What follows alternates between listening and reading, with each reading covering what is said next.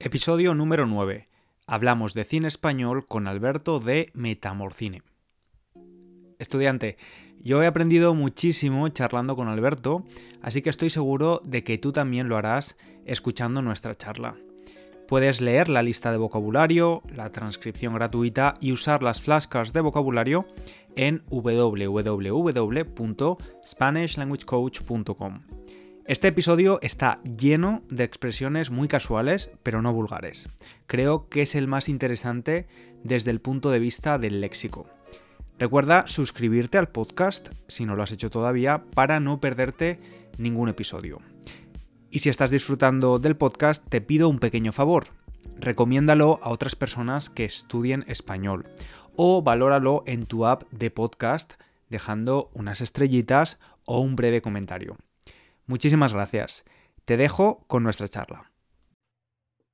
Si escuchas mi podcast para estudiantes de nivel intermedio, es probable que hayas escuchado el episodio dedicado a Manolito Gafotas. Cuando estaba preparando ese episodio, me encontré con un vídeo en YouTube de un chico riojano, Alberto, en su canal Metamorcine, y la verdad es que me sentí muy identificado con, con lo que él decía sobre este personaje de ficción. Alberto, ¿por qué crees que Manolito Gafotas eh, nos hace a muchos niños de esa época sentirnos identificados con él? Hola César, pues creo que es que Manolito Gafotas supo reflejar muy bien eh, aquella generación de niños, por, porque, mm, no sé, creo que en España, en cuanto a, sobre todo a la ficción en televisión y series y películas, que es un poco lo que venimos a hablar aquí, hemos estado muy influenciados por la ficción americana y la ficción británica quizás también. Y, veíamos incluso en las series españolas, en los núcleos familiares, unos núcleos familiares o unos personajes muy parecidos a, mm, las, series o películas americanas. Por ejemplo, eh, Médico de Familia, una serie que fue un exitazo en España sobre una familia y sus aventuras y desventuras pero tenía esa, esa parte de, de, vivir a las afueras de una ciudad, de, un, de, de, esa casa como, como duplex o adosado. Y en cambio, Manolito Gafotas nos adentraba en un barrio castizo, español, em, con, con, una clase media trabajadora, con ese vocabulario, esa, esas expresiones, y yo creo que, eh, pues, yo, por, por, ejemplo, me sentí muy identificado, tanto con los libros con, como con la película, en cuanto a que, mm, no sé, em, me, veía, veía a mi familia, veía a mis padres, veía ese chaval bajando a, jugar a, la calle, ¿no? Y eso no lo veíamos muy, común, muy comúnmente en las ficciones, por lo, eh, por lo menos aquí en España. Sí, es verdad. Bueno, primero tengo que decir al oyente que nos escucha que, no es que estoy siendo un mal educado. Hemos estado hablando antes y siempre me parece un poco raro cuando empieza la grabación decir, hola Alberto, ¿cómo estás? Ya. Pero te puedes presentar un poco, ya he dicho que te conocí a través de tu canal Metamorcine, donde hablas de cine, eh, pero cuéntanos tú un poco cómo te describirías para el oyente que nos escucha. Bueno, pues soy un chico multitask, que es, que es algo, algo muy, muy anglosajón, ¿no? Y muy eh, millennial también. También muy millennial. Eh, pues nada, soy un chico que pues sí, vengo de La Rioja, de Logroño, de una ciudad pequeña de España, pero me mudé con 19 años a Madrid a estudiar realización de televisión y dirección de cine, que es un poco una de mis grandes pasiones. Y bueno, pues con ello mm, tengo experiencia, digamos, trabajando en diferentes series, en programas de televisión, también he trabajado muchísimo en publicidad y como dices, pues tengo un canal de YouTube que se llama Metamorcine en el que hago críticas de cine. También hay un podcast que se llama El Club de Medianoche de Terror. Y luego em, también pues hago cosas con, de música, que es otro de mis, de mis hobbies, ahí cantando en inglés.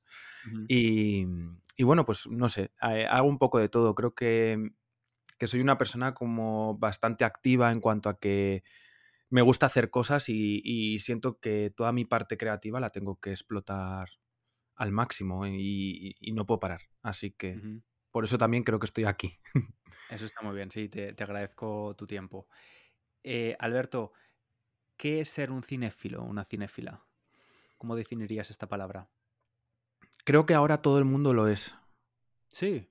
Creo que sí. Antes era como. Yo, por ejemplo, como os digo, me, mudé a. Me mudé a Madrid. Y fue en Madrid cuando descubrí que había muchos cinéfilos. Porque yo en Logroño tenía amigos y amigas que les gustaba ir al cine a menudo, o que hablábamos de películas, o que íbamos al videoclub, que era como algo típico, ¿no? A, buscar una película para ver un domingo. Pero creo que cinéfilo era aquel que, mm, que, más allá de ver películas y disfrutar viendo películas, también se informaba acerca de ello, em, quería estudiar acerca de ello, eh, le interesaban las tendencias, le interesaba la historia del cine. No sé, un poco ser un friki, ¿no? Que es lo que se dice del cine. Ahora yo creo que, que casi todo el mundo es muy cinéfilo o al menos seriéfilo. Todo el mundo tiene Netflix, todo el mundo tiene HBO, mm, todo el mundo tiene plataformas y, uno de los eh, pasatiempos más comunes ahora mismo sin duda es, es consumir audiovisual, es ver películas y series. Entonces, y, bueno, y además que la gente sabe mucho sobre los actores y actrices que salen. Em, todo el tema de las alfombras rojas yo creo que ha cogido como mucho peso en las, galas de premios. Todo esto como que yo creo que ahora todo el mundo está más informado que quizás antes. Me da la sensación. Sí, posiblemente por, por el acceso, ¿no? Al final, yo siempre he escuchado a mis padres decir, Jolín, es que el cine es muy caro ir al cine, ir a las salas, ¿no? Pero es verdad que con las plataformas, pues tienes acceso a tanto al catálogo de películas antiguas, de pues películas oscarizadas, películas que no te puedes perder, ¿no? Como categorizan las plataformas a las pelis. Eh, series, como dices, que son prácticamente o tienen presupuestos superiores a muchas películas, pero ¿no crees que de alguna forma Em, por el éxito de las plataformas, bueno, éxito, ahora parece que alguna está teniendo algo, algo de problemas, em, un poco se produce en masa, lo cual imagino que es súper bueno para el sector, ¿no? Porque hay muchos profesionales y en España especialmente con las series españolas que se producen em, y se, entregan o se, se muestran internacionalmente. ¿No crees que de alguna forma se ha perdido el valor de eso, pues ir a la sala de cine, disfrutar de una película tranquilamente y luego con las series ver una serie poquito a poco, ¿no? Cada semana y esperar con ganas al siguiente capítulo. Que esto a mí me está pasando ahora con The White Lotus, con la segunda temporada, que no la no han puesto todos los episodios y hay que esperar una semana para verlo y me encanta. a mí eso me encanta también. Lo pillo con ganas, ¿sabes? Tengo ganas de verlo. A ver, yo creo que, mm, que tiene su lado bueno y tiene su lado malo. El lado bueno es que, por ejemplo, ahora mismo en España, creo que nunca, jamás eh, yo hubiese imaginado el boom que ha tenido la, ficción y el, cine, y el cine español y la cantidad de producciones y de trabajo que se está generando en España. O sea, justo esta semana se ha presentado el, digamos que el nuevo hangar, por decir de alguna forma, o el nuevo, la nueva sede de Netflix en Madrid, con más de 10 platós. Bueno, eh, yo, he estado ahí porque justo eh, he trabajado para alguna serie española como fue Elite, que estuve en la segunda temporada, una serie también llamada El Vecino, y yo, yo he estado en esos, en esos estudios y lo he visto, y es increíble, o sea, entonces toda la gente que, mm, que estuvo, vamos, yo si, si, estuviese estudiando cine justo ahora estaría muy contento porque iba a salir quizás en el mejor momento de la industria en España. Entonces eso está muy chulo, está muy bien porque ya te digo, em, la cantidad de series que está viendo en España, los éxitos que están, están siendo éxitos internacionales. Ahí hemos tenido La Casa de Papel, hemos tenido Élite, que también se ha visto eh, en todo el mundo. Em, bueno, un montón de series y, y, luego con las películas igual, también se están, se están exportando muy bien. Luego lo malo, pues eh, que obviamente hay muchísimo contenido. Y además em, no damos abasto, em, no tenemos, y, o sea, no, no tienen el mismo impacto que tenía antes. Antes veías dos, tres series como mucho al año. Y esas series te marcaban, es lo que dices tú, cada semana eh, estabas esperando ese momento, reencontrarte con esos personajes. Ahora es como todo mucho más fast food. Es mm, meterte un atracón, ver todo de, de golpe y a los tres días estás olvidado de esa serie.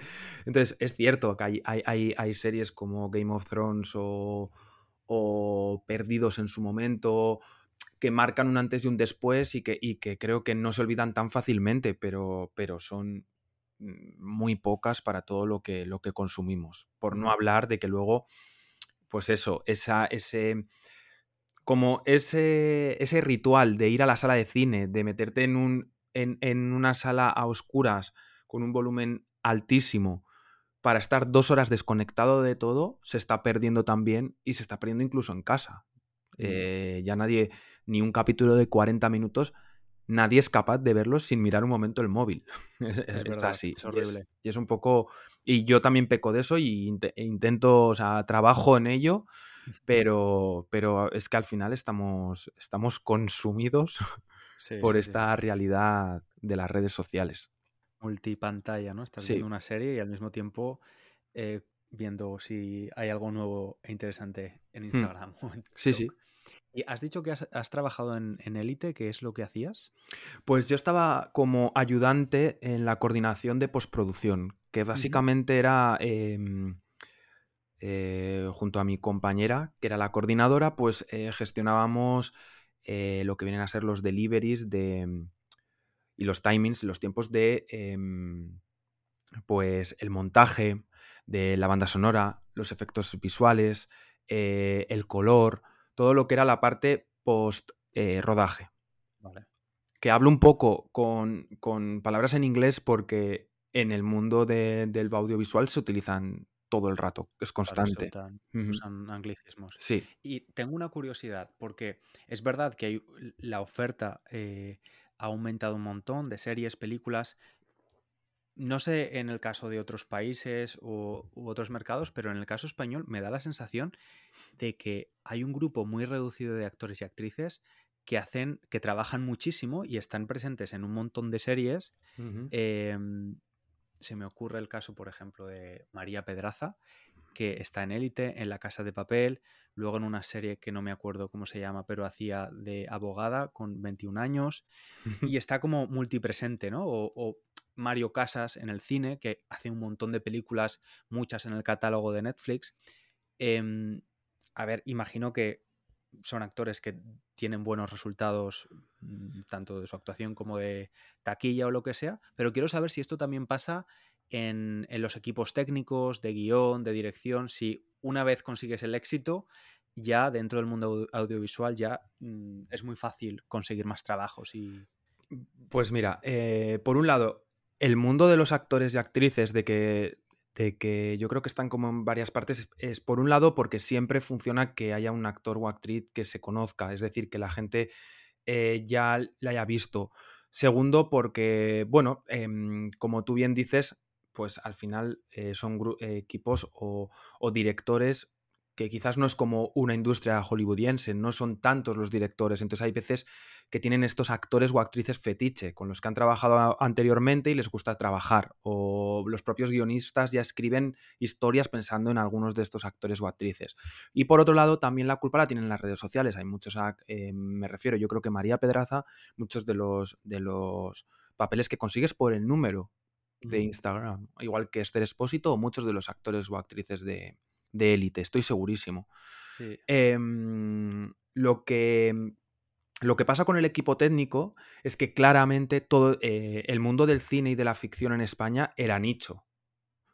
Y digo era porque creo que está cambiando. O sea, al final los equipos se reciclaban. Terminabas un rodaje y, ya te estaban diciendo, pues, mm, te llevo conmigo que yo el mes que viene grabo otra película. O siempre como que entraban las mismas conexiones. La forma de entrar eh, alguien nuevo era de forma de becario, terminando tus estudios, haciendo prácticas o algo así, una vez terminados los estudios.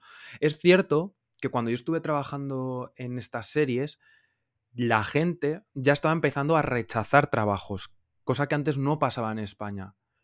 O sea, la gente ahora ya empezaba a decir, no, no puedo ir a tu película porque tengo otras dos películas. O sea, entonces, esto me dio a mí la sensación de que ya ese nicho se, iba a tener que ampliar obligatoriamente porque hay tanta, tanta producción que también se necesita más mano de obra. Entonces, eh, estoy seguro de que los equipos van a tener que ampliarse, va a entrar mucha gente nueva y, y oye, eh, si nos estáis escuchando desde otro país y os apetece venir a España y eh, habéis estudiado o trabajáis en el mundo audiovisual, ahora mismo España es un, lugar con oportunidades. Así que... En expansión, mercado en expansión. Sí, sí. buenas noticias para las personas que trabajáis en el audiovisual. Sí, sí. Alberto, has, comentado que, el prestigio de las películas españolas, las producciones españolas de series también, em, ha aumentado. Yo creo que hace algunos años al menos se usaba mucho el término para hablar de películas españolas, especialmente españolada. Me gustaría primero que definas un poco el término para las personas que no son españolas y no conocerán este, este término y si crees que de verdad ya nos hemos quitado ese San Benito de españolada. Esto es una españolada. Eh, bueno, españolada se venía a decir de una forma despectiva eh, a, una película que, digamos, eh, contenía como estos elementos muy españoles. O sea, una españolada era la película de Manolito Gafotas. Una película. costumbrista, ¿no? Claro, con ese costumbrismo, con, las claves de las sociales españolas, con, con actores y actrices españoles, con con ese eh, olor a España, a, que se estaban comiendo una paella un domingo por la tarde toda la familia, no una barbacoa o no un, no sé, mm. o no iban a, una cadena de, de, comida rápida, ¿no? Que en España es algo que, que ha entrado hace no muchos años, entre comillas. Que vivían en una, en una en un piso, en un bloque de edificios en la periferia de la ciudad, como la mayoría de, de españoles de clase media o clase trabajadora, ¿no? Claro, y luego tenía muchas claves no solo de, España, sino de cine europeo, que era eh, quizás ser un poquito más explícito con el sexo, que quizás... Yo me eh, acuerdo de esto de pequeño, claro. que siempre no podía ver casi ninguna película porque todas tenían mucho sexo, eh, droga también, era... Un lenguaje más coloquial o mal hablado, depende cómo lo quieras ver. Em, entonces, eh, se utilizaba españolada, a mí siempre fue un término que nunca me gustó y es que a mí desde siempre me gustó el cine español, pero por estos elementos que tú dices, yo... Yo obviamente yo he crecido con grandes películas hollywoodienses, con los grandes blockbusters, he visto todo tipo de cine, pero yo en el cine español bueno, en el cine europeo, porque también el británico lo, incluyo, que el británico tampoco se cortaba, o sea, se notaba ese salto, ¿no? De, Estados Unidos al cine británico. Em, a mí era lo que a mí me impactaba. O sea, yo creo que, que eh, crecimos con, o nos educamos con, con unas claves del lenguaje, sobre todo audiovisual, en películas, series, incluso dibujos animados cuando eres pequeño, que no corresponden con tu, con tu realidad. Y entonces el cine español, dentro de que es ficción y dentro de que hay una fantasía, yo creo que de alguna forma conectaba de una forma un poquito más intensa o, por lo menos era más agresiva. Entonces, luego podía gustarte o no, a la gente le parecía que no. Luego yo creo que la gente llamaba españolada a las películas porque hubo una temporada un poco en España después, digamos que de la. de la. Mm, digamos que de la ay, no me sale ahora, de la, de la, dictadura, después llegó un cine un poquito, mm, vamos a llamarlo casposo, que también es un, es un término un poco que se, utiliza despectivo, em, pues que tenía esas claves como un poco machistas, o sea, un poco como rancias, como era, era un cine, un cine popular. Es la, etapa del destape, ¿no? Donde claro. aparecían los, los pechos de las mujeres, las mujeres desnudas. Claro, y luego había, pero bueno, que había cine ahí interesante también, porque siempre puedes encontrar algo. Y, yo creo que se, que se puso de moda, como que no te gustase el cine español o despreciarlo. Creo que sí que hemos superado eso. Creo que lo hemos superado, pero porque en España tenemos un pequeño complejo en cuanto a mm, a nuestro arte o a nuestra, o a si, lo si lo queremos llamar industria cinematográfica e incluso a nuestra forma de hablar inglés, que es algo que nos cuesta mucho, y es que necesitamos la valoración externa. Necesitamos que venga la academia de los, la Academia de, de, Cine de Hollywood, de los Oscars, a decirnos que Pedro Almodóvar es alguien especial, con un lenguaje especial y haciendo algo especial. Que Antonio Banderas o Penélope Cruz son grandes actores o actrices. Que aquí a Penélope Cruz se le ha tenido muchísima manía. Y de repente ahora es un es quizás uno de los grandes, vamos, la, más, la, la, gran referente en cuanto a actrices españolas. Un poco podemos llevarlo a la música con Rosalía. Eh, parece que tienen que, valorarnos porque mm, como que ah, si solo triunfas aquí o, solo lo entendemos los de aquí, no... Siempre lo mismo, siempre lo... Y yo creo que, que, Pero creo que lo hemos superado. Y sobre todo lo hemos superado cuando hemos visto que se puede crear como una serie como La Casa de Papel, que sin duda es una serie con unas claves, eh, digamos que narrativas totalmente americanas, porque es como ver una gran película de acción de Hollywood, pero ver que triunfa en todo el mundo, que se ha hecho un remake coreano, que, bueno, que ha sido uno de los grandes hits. Entonces, ahora la gente eh, consume mucho, eh, mucha serie española, consume, consume mucho cine español. Ahora mismo esta semana de, he estado viendo que en el top 10 de la, de la cartelera, de la taquilla española, de 10, 7 son españolas. Wow. Entonces. ¿Cuál es, ¿Cuál es la primera? ¿Asbestias puede ser? Sí, que la tengo pendiente. Debería de, de, haber puesto. Debería de ponerlo hoy, ese. irme a ver esa película porque hablan maravillas, pero seguramente lo haga mañana. Pero sí, está en el número 2 después de, de, Wakanda Forever, que obviamente eh, es un, un, un hit en, mundial. Pero siete películas. Es una barbaridad. O sea, la gente está, está eligiendo el cine español, con lo cual creo que lo hemos superado. Qué bien, qué bien, qué bien. Eh, estábamos hablando del costumbrismo del cine español y dentro de ese costumbrismo hay un género todavía más nicho que además eh, yo la verdad es que, bueno, igual he visto de pasada alguna película, pero no recuerdo, eh, sé títulos, sé nombres de películas, pero no recuerdo haber visto ninguna completa. Pero sí que conozco la esencia de ese cine porque yo me he criado en un barrio en Valencia donde era un barrio de protección oficial, o sea, del Ministerio de la Vivienda, que crearon para familias numerosas. mis abuelos tenían nueve hijos, son nueve hermanos. Entonces, claro, en ese barrio, eh, cuando llegaron a finales de los 70 por el éxodo rural, que tú has hablado de esto también, ¿no? Muchas personas se mudan a las capitales de los pueblos y pues en las periferias hay estos nuevos barrios con un montón de gente joven, con la, con la apertura a la democracia de España que también trae la droga y en especial la heroína, ¿no? que desafortunadamente se lleva muchas vidas. Y, esto el cine español lo quiere reflejar en, un género más nicho del costumbrismo, el, el, cine kinky, que si estás escuchando esto, no quiero que pienses que kinky en este sentido tiene el mismo sentido que en inglés, porque kinky es como un fetiche en inglés, pero en español significa un criminal un poco de, de bajo rango, ¿no? Alguien que roba coches, que atraca a personas por la calle con un cuchillo, les dice, dame mi dinero, esto es un kinky.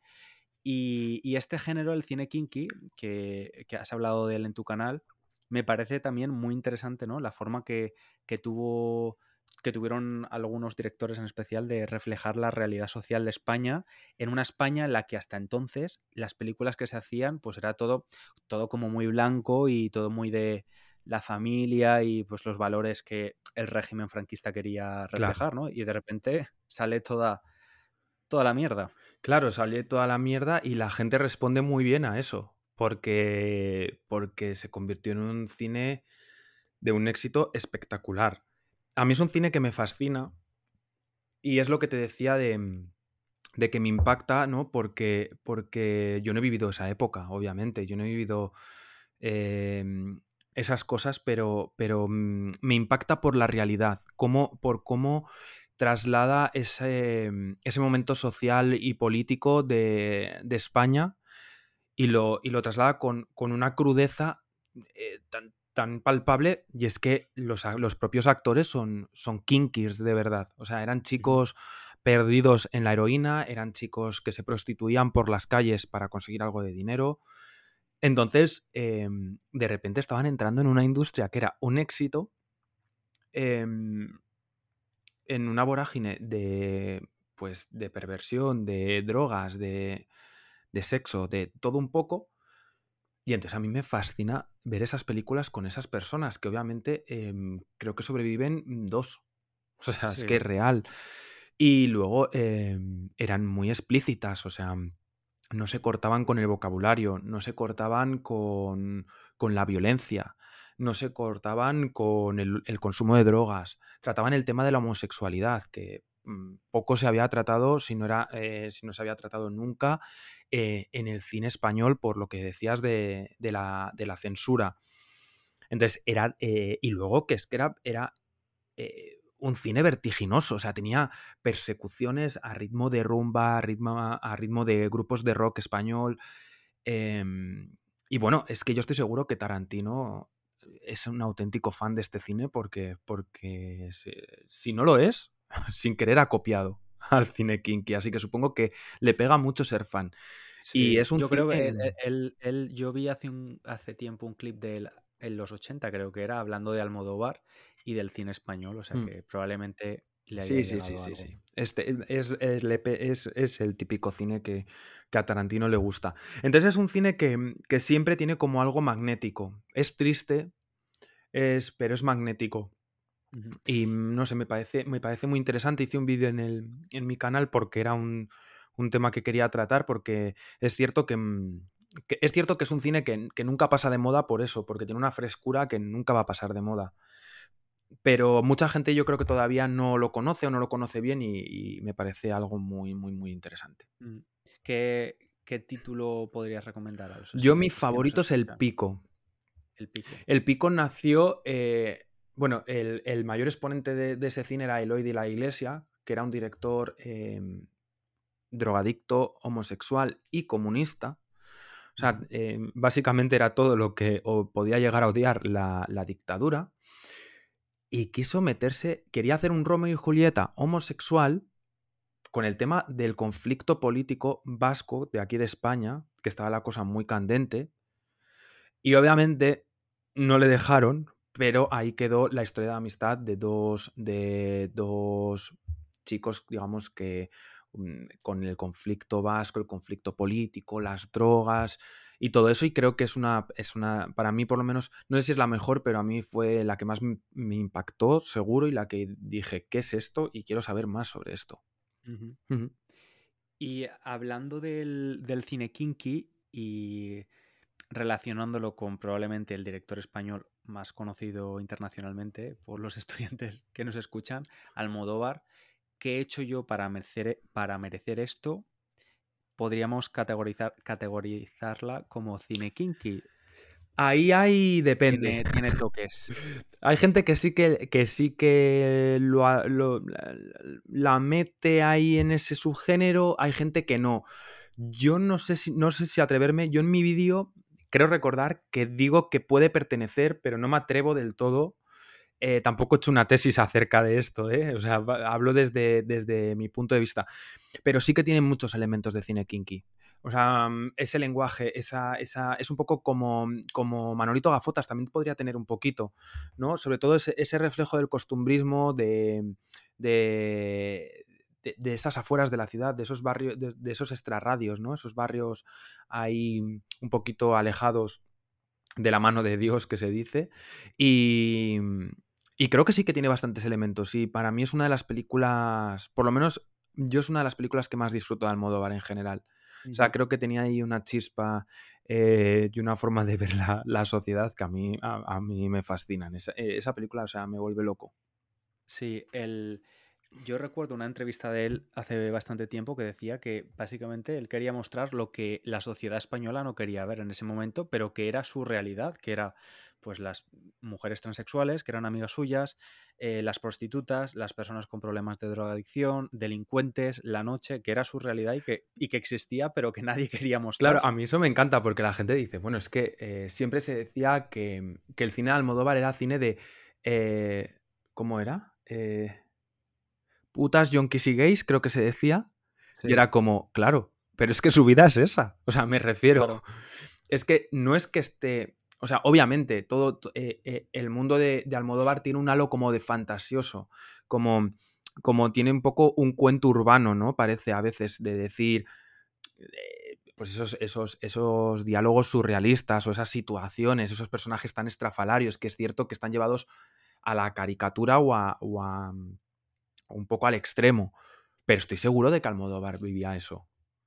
O sea, él tenía esa parte de ser de un pequeño pueblo de La Mancha, que nos lo ha demostrado muchas veces con esos reflejos de esas señoras, de envolver, por ejemplo, de ese mundo em, rural, pero tenía toda esta parte cosmopolita de la movida madrileña, de la ruptura de la, de la dictadura, del romper con las reglas y todo, y todo ese universo eh, queer, artístico en el, que se, en el que él se movía. Entonces, eh, obviamente, no te va no te va a hacer eh, una película como La jungla de cristal Almodóvar, porque es que eso no, no, es que no es su realidad, su realidad era esa. Entonces, se nota.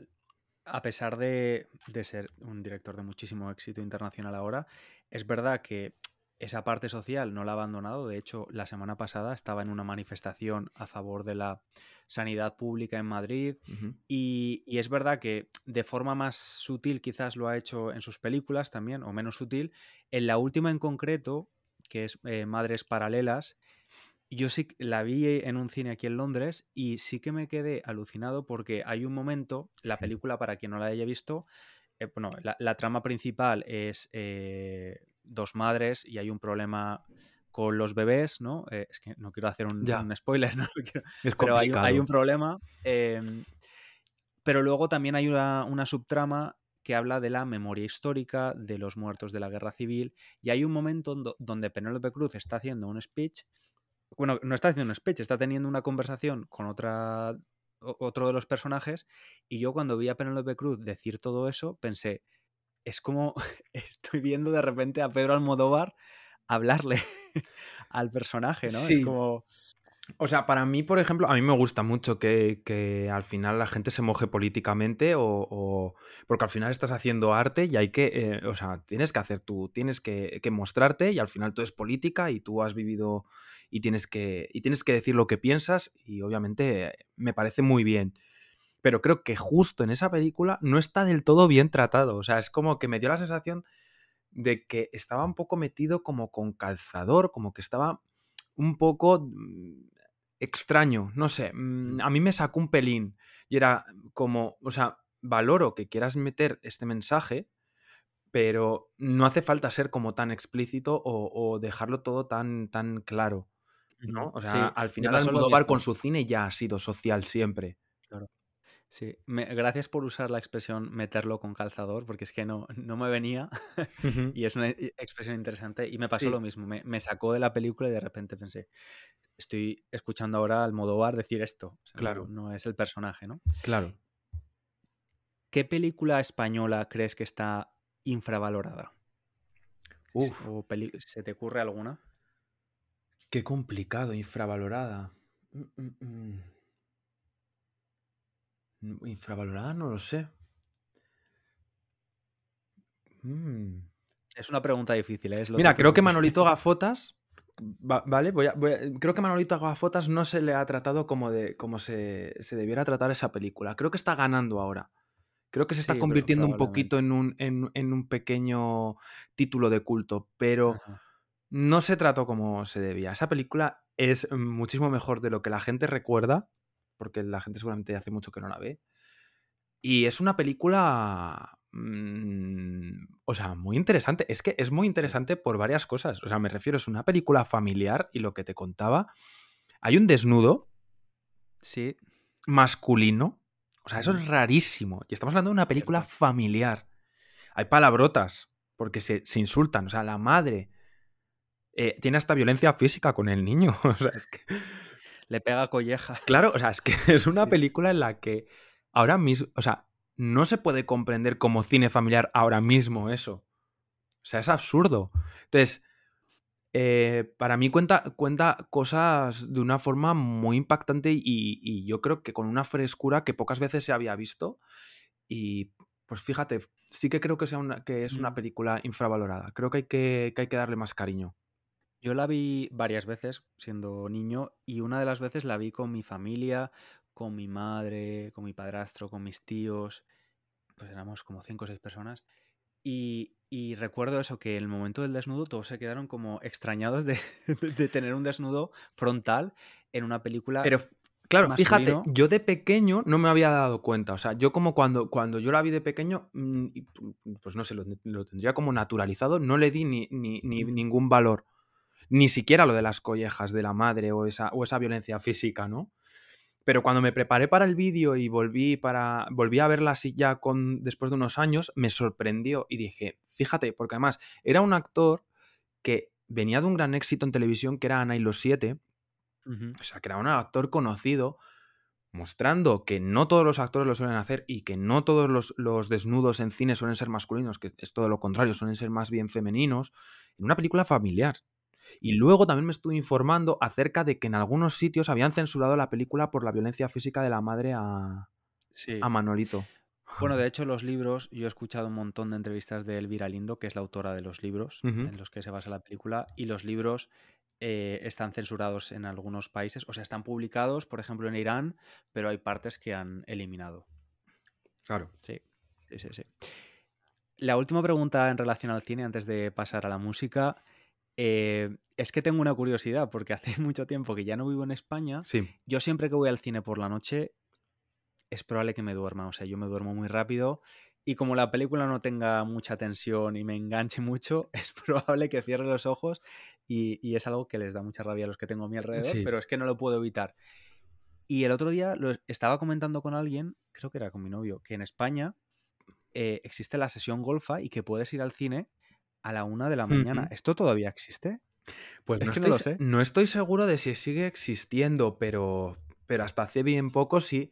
Era como que los viernes y los sábados existía la sesión golfa en, a la una de la mañana.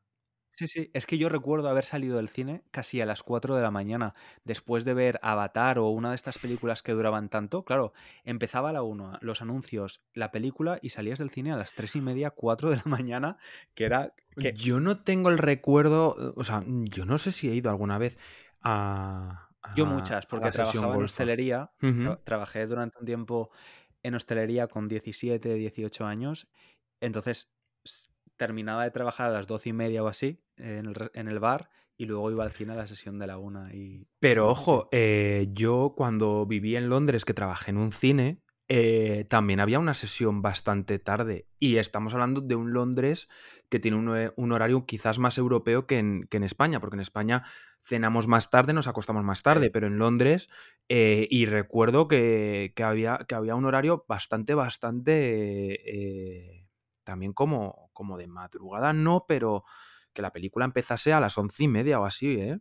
Sí, es bastante tarde, O sea, yo cerraba, yo recuerdo haber cerrado alguna vez, algún viernes o sábado el cine a la una y algo de la mañana, en un Ujú. Londres. Sí, sí, sí. Yo el otro día fui a ver Smile, no sé si la has visto. No. No, eh, está, está muy guay. Eh, de hecho, me dio bastante miedo. Eh, tuve pesadillas, cerré con candado la habitación esa noche. O sea, está bastante, bastante chula y fuimos a la sesión casi de las 11, sí. Salimos bastante tarde del Ujú. cine. Em, cuando estaba esperando a que te conectaras, he estado investigando un poco y me he dado cuenta de que también haces música. ¿Esto de la música eh, es por una crisis de los 30 o algo así? ¿O, o ya hacías música desde hace tiempo? No, eh, en realidad nunca había hecho música y fue a mi vuelta, yo viví en Londres tres años y a mi vuelta de Londres eh, cogí una guitarra porque a mí me apuntaron de pequeño, porque a mí siempre me ha gustado como cantar y la música siempre he sido muy pesado con, con- ese, por ese lado también. Y a mí me apuntaron a una escuela de música desde pequeño, pero lo dejé porque me aburría. Pero siempre ha sido como un poco mi otra pasión junto al cine. Y entonces, como el cine sí que lo había ya, digamos que, que encaminado o lo había trabajado porque han sido mis estudios, eh, ha sido mi trabajo durante todo este tiempo y demás, eh, y luego con mis críticas de cine, mis viajes a, a festivales de cine, etc., la música como que era mi otro hobby y mi otra gran pasión, incluso te diría que hasta mm, yo creo que es más que, que el cine y nunca lo había exprimido y nunca lo había hecho.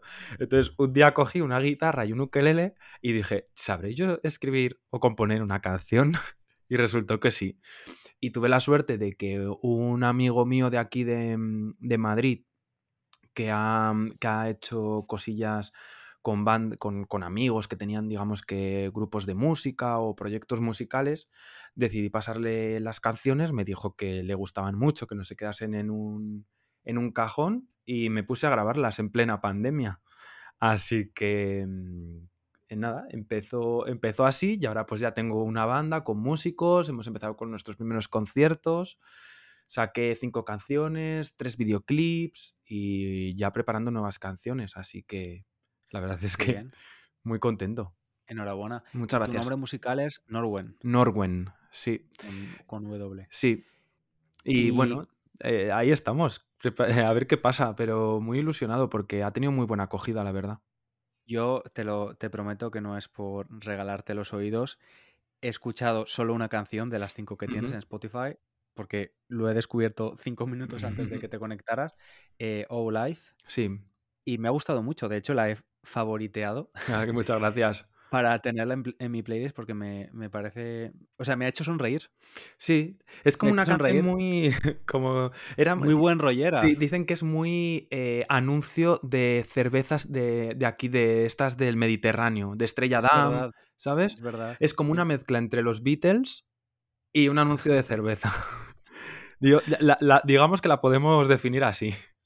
Sí, sí, es verdad. Mm. Bueno, el podcast que lo escuchan la mayoría estudiantes de español, la mayoría de personas eh, que están aprendiendo español, y tú eh, has decidido no cantar en español, todas tus canciones son en inglés. Sí. ¿Por qué es esta decisión y te cuesta, te cuesta mucho componer?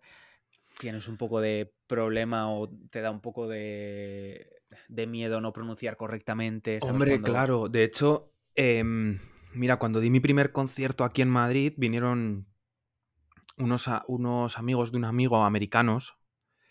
Eh, y yo lo primero que hice nada más bajarme del escenario es cómo, cómo habéis escuchado mi inglés.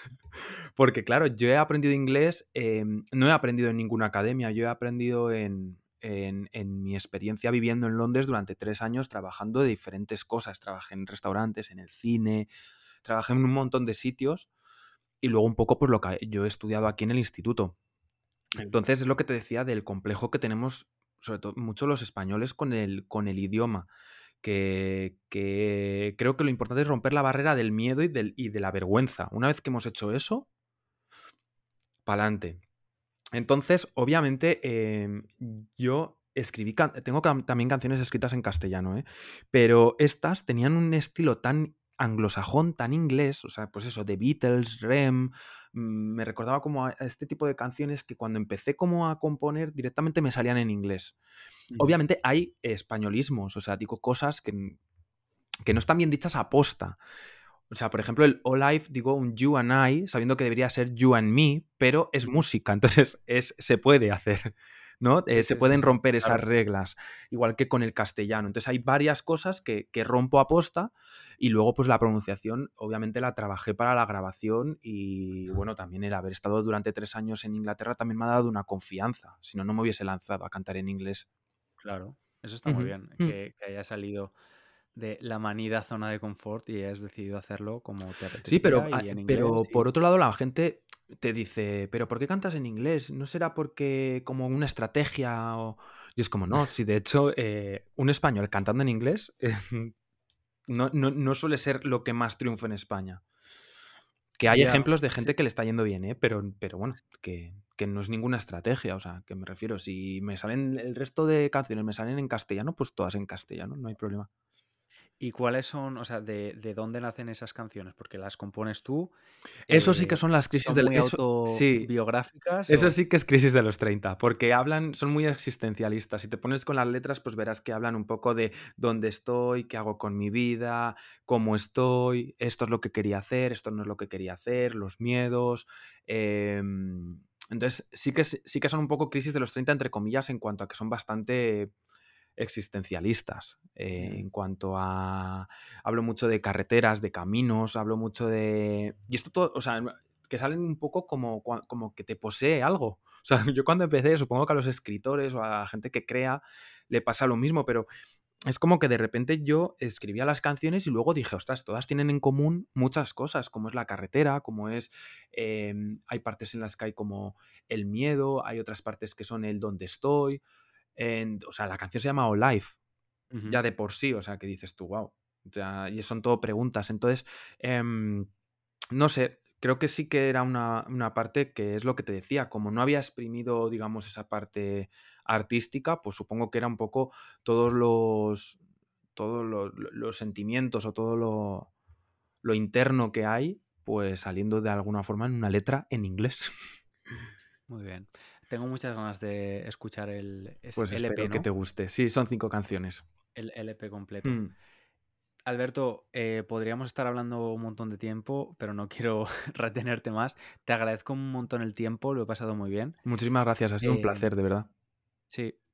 Y mucha suerte con todos tus proyectos. Igualmente. Mandamos a las personas que nos escuchan a tu canal de YouTube, eh, a Spotify también, a escuchar tus canciones con Norwen. El canal de, YouTube se llama Metamorcine, aunque bueno, estás en todas las redes sociales. Sí, estoy en todas las redes sociales. Cotilleando hasta el Film Affinity para ver tus, tus valoraciones. Ah, hay una aplicación que se llama Letterboxd, que no todo el mundo la conoce, es? como una, es una especie de red social sobre cine que es súper interesante. Ah, pues mira. Porque ves todas las valoraciones de tus amigos, puedes guardarte películas en una watchlist, puedes eh, ver en qué plataforma está, depende del país en el que estés. Entonces, es una aplicación muy, muy interesante. O sea, que si os interesa tener así como una especie, además haces diario, puedes escribir reviews. O sea, es muy interesante y se llama Letterboxd. Pues para todos los cinéfilos que nos escuchan, ya, lo, ya lo saben. Sí. Alberto, muchas gracias, un abrazo. A ti igualmente. Gracias. Muchísimas gracias también a ti, estudiante, por haber escuchado nuestra charla. Espero que además de aprender un poco de español, puedas conocer mejor el cine español y sus particularidades. Nos escuchamos en el próximo episodio. Un abrazo grande. Chao, chao.